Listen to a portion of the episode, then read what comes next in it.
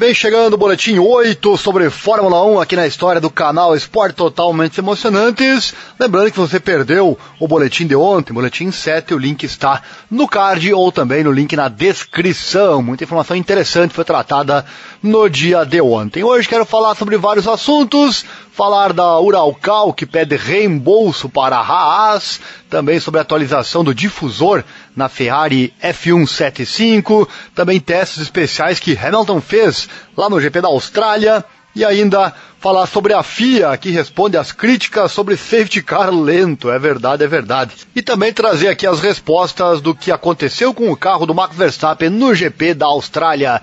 Tudo isso e mais um boletim sobre Fórmula 1 aqui no canal. Então deixa o like, se inscreva, aquela coisa toda, assim você não perde nada. Vídeos diários para você e também a transmissão das etapas, das corridas de Fórmula 1 aí no topo você pode ver qual será a próxima prova, também o calendário com os horários. Aquele abraço especial também ao grupo F1 Brasil Racers, nosso parceiro aqui na internet. Começando então com esse fato jurídico e estranho, a Haas teria rejeitado uma alegação do ex-patrocinador Uralcali de que eles devem 13 milhões de dólares por dinheiro já pago a eles nesta temporada. Complicado isso, né? A equipe foi ainda mais longe e supostamente exigiu 8,6 milhões de dólares em compensação da própria Uralcali por perda de lucro como parte de sua rescisão unilateral de contrato. Já pensou? A Haas cortou laços com Nikita Mazepin e seu patrocinador principal.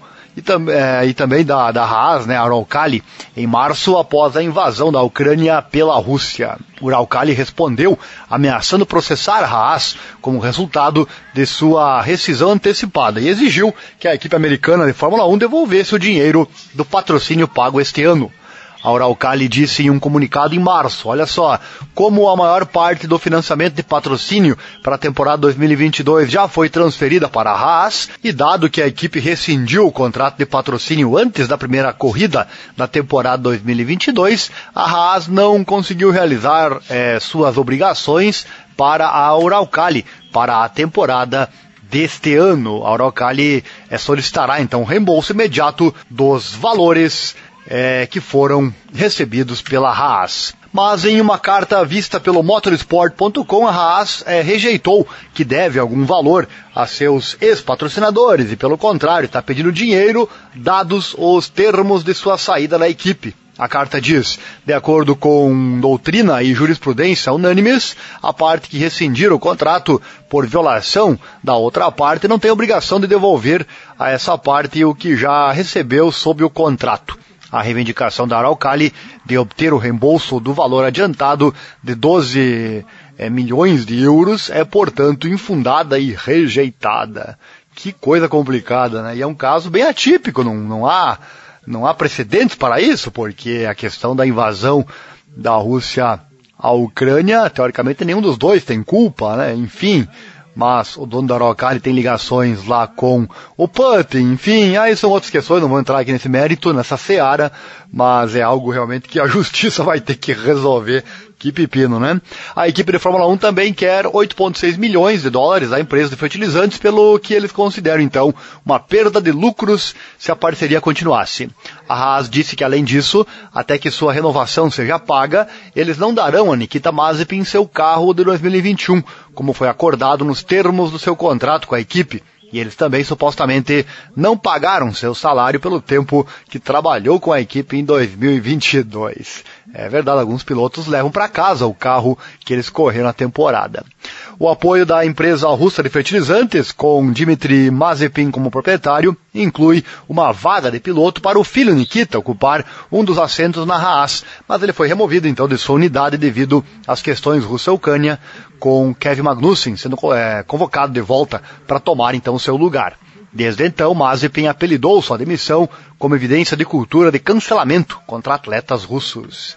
A disputa em andamento entre a equipe e a Uralcali provavelmente vai terminar no tribunal, devido ao impasse financeiro que está ocorrendo agora. Vamos então aguardar os desfechos e quando acontecer você certamente vai ficar sabendo aqui no canal. Acesse também nosso site, é o informatudo.com.br barra esportes. Lá tem muito mais esporte para você.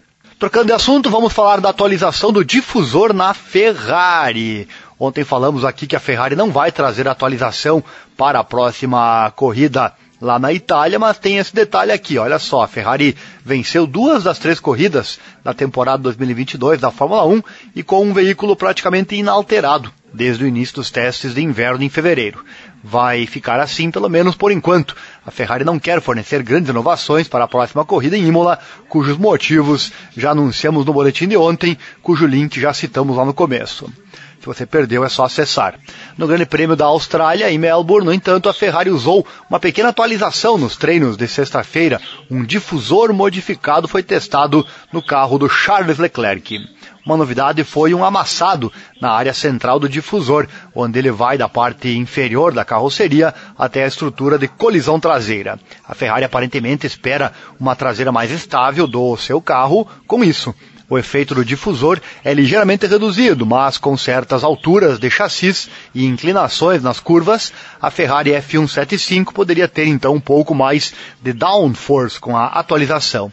Também é possível que a Ferrari esteja tentando minimizar o saltitar nas retas. O salto dianteiro é um dos poucos problemas óbvios com a Ferrari atual, embora nem Leclerc nem Sainz pareçam estar diminuindo muito a velocidade.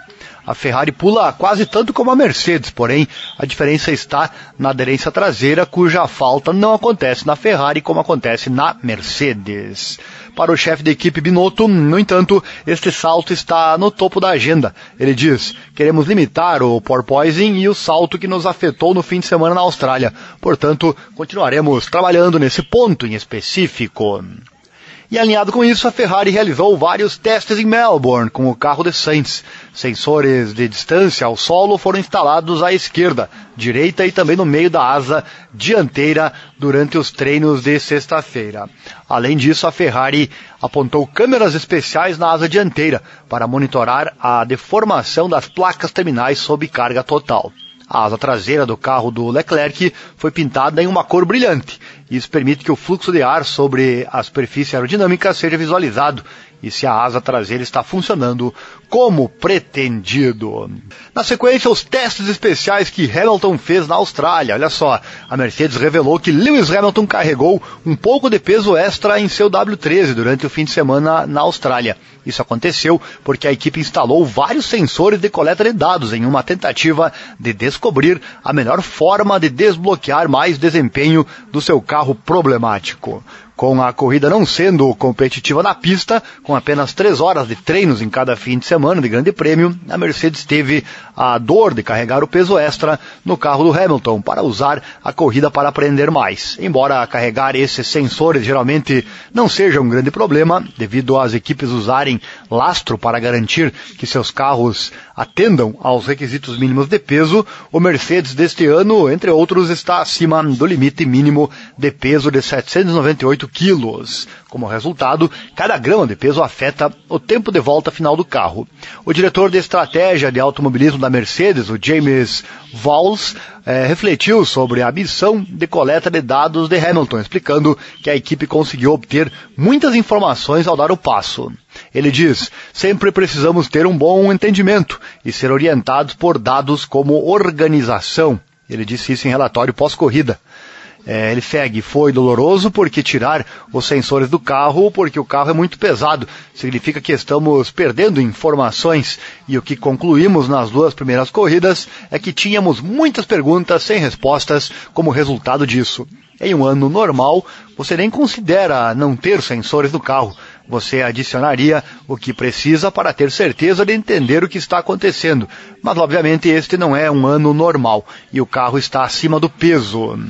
O problema não parece prejudicar muito a velocidade de Hamilton, com o heptacampeão mundial é, correndo forte no primeiro stint para ficar em terceiro lugar. Apenas o timing de um safety car no meio da corrida resultou no companheiro de equipe George Russell dando o salto e conquistando o último lugar no pódio à frente de Hamilton. Enquanto os sensores extras adicionavam peso extra no carro de Hamilton, Valls revelou que as balanças da FIA mostravam que a diferença de peso entre as máquinas de Russell e Hamilton era praticamente inexistente. Em termos de como funcionou entre os dois carros, existem milhares de componentes que compõem o carro de corrida para George e Lewis. Essa última frase ele disse.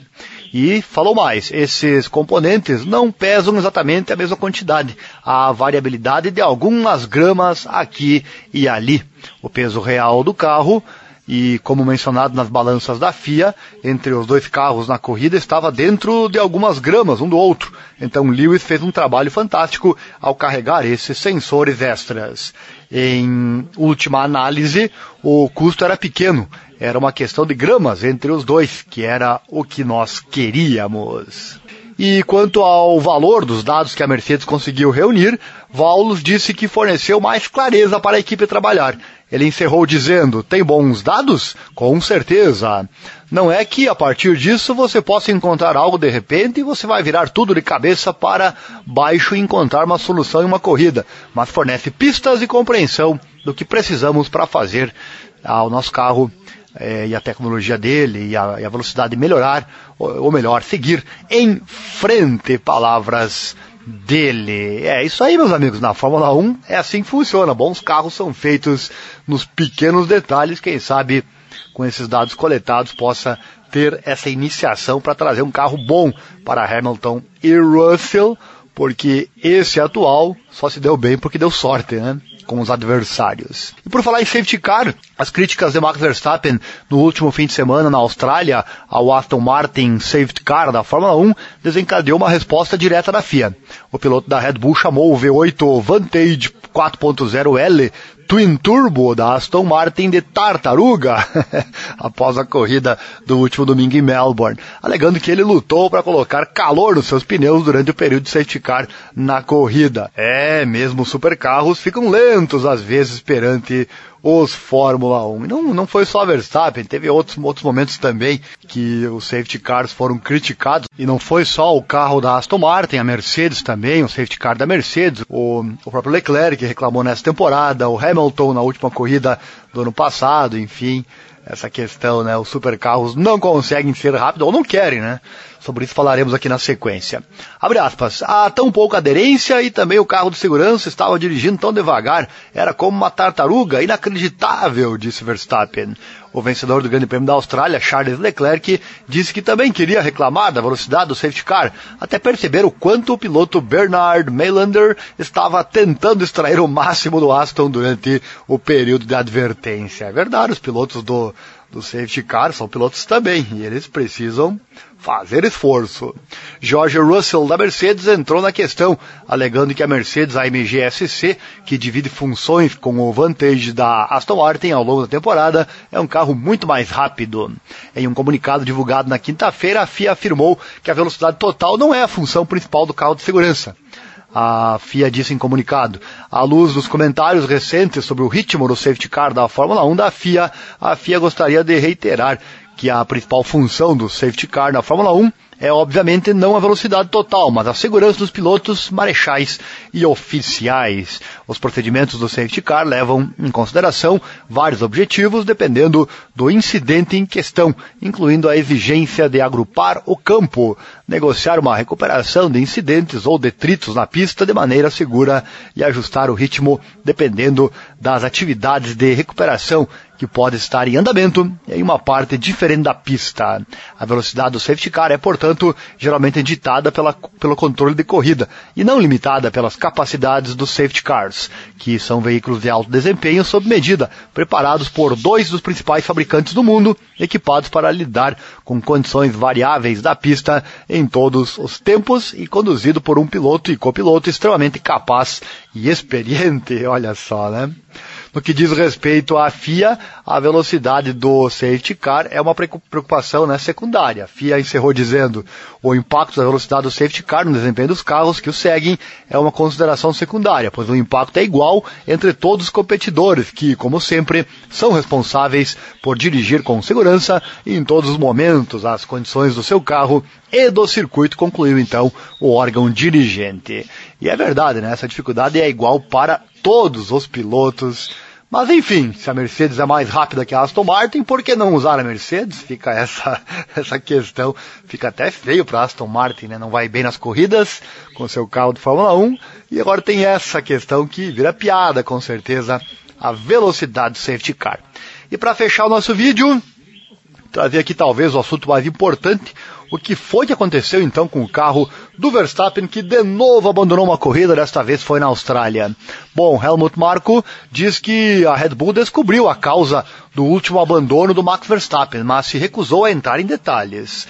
Verstappen estava a caminho de um sólido, mas não espetacular, segundo lugar no Grande Prêmio da Austrália. O piloto da Red Bull foi incapaz de lutar com o líder da corrida, o Charles Leclerc, mas mantinha uma vantagem saudável sobre o P3. E então o desastre aconteceu. Pela segunda vez na temporada, o piloto da Red Bull sofreu um problema de pressão de combustível. Seu RB18 desacelerou antes de parar na lateral da pista. Embora os especialistas especulassem que era um problema relacionado ao motor, o chefe da equipe Red Bull, Christian Horner, foi rápido em negar isso, mas não deu uma causa para o último colapso. Marco, consultor de automobilismo da Red Bull, revelou agora que foi um vazamento de combustível que levou à desistência do piloto. Ele disse: ele disse à Speedweek: Conseguimos é, esclarecer a causa do vazamento de combustível no carro do Max. O assunto é muito complexo é, e o problema é absolutamente diferente do Bahrein. O austríaco, então, é, não entrando em detalhes sobre o que levou a esse vazamento. Lá no Bahrein, lembrando, né, o problema com o sistema de combustível da Red Bull foi a falta de pressão do combustível causada por um vácuo que impedia que as bombas puxassem o combustível e o entregassem ao motor. Perdendo muitos pontos com suas duas desistências, Verstappen está agora em sexto lugar no campeonato de pilotos, com o holandês admitindo que não será fácil vencer Leclerc pelo título mundial. O piloto da Ferrari tem uma vantagem de 34 pontos sobre o segundo colocado George Russell, com Verstappen mais 12 pontos atrás depois de apenas três corridas. Lembrando que os dois abandonos fizeram o Max perder 36 pontos, né? Cada segundo lugar daria 18, então ele perdeu 36. Tivesse esses pontos, certamente faria uma diferença nesse momento, mas o campeonato é longo, né? Mas enfim, Max diz bem, expressa bem a sua preocupação. Olha só, ele falou: já estamos tão longe no campeonato que a partir de agora, basicamente, você precisa ser mais rápido que eles, Ferrari, o que não somos. E zero problemas com o carro, que também não temos. Palavras do Verstappen é, para o Expresso. E, claro, dá para torcer um pouquinho que a Ferrari tenha problemas também, né? Não é possível que vai andar até o fim do campeonato sem ter nenhum problema. Mas quando o carro nasce vencedor, a sorte costuma também caminhar junto, não é verdade? Se vai ser assim, saberemos no futuro. É, segue aqui, ó. Então vai ser uma grande tarefa. Foi apenas uma corrida terrível, apenas sem ritmo, não consegui empurrar porque os pneus estavam sendo destruídos. Palavras do Verstappen. No boletim de ontem falamos sobre o Verstappen, que mandou uma mensagem clara à Red Bull, informação que está no card citado no começo do vídeo. Não vou repetir aqui, mas ele deu uma mensagem clara então para a Red Bull. Lembrando que ele tem também um contrato com uma cláusula importante, que também está naquele vídeo. Assista lá, é importante, hein? Bom, por hoje é isso, meus amigos. Lembrando que se você gosta do nosso conteúdo, pedimos que compartilhe os nossos links nos seus grupos de Fórmula 1, porque se você chegou até aqui no fim deste vídeo, certamente você é fã como nós, né? Então, deve ter gostado da informação, o like e a inscrição, certamente você já fez, né? Agora eu peço encarecidamente compartilhe este link nos seus grupos de WhatsApp, grupos de Fórmula 1 com seus amigos, para podermos crescer aqui no canal e trazer mais e mais informação. Um abraço, obrigado e até a próxima.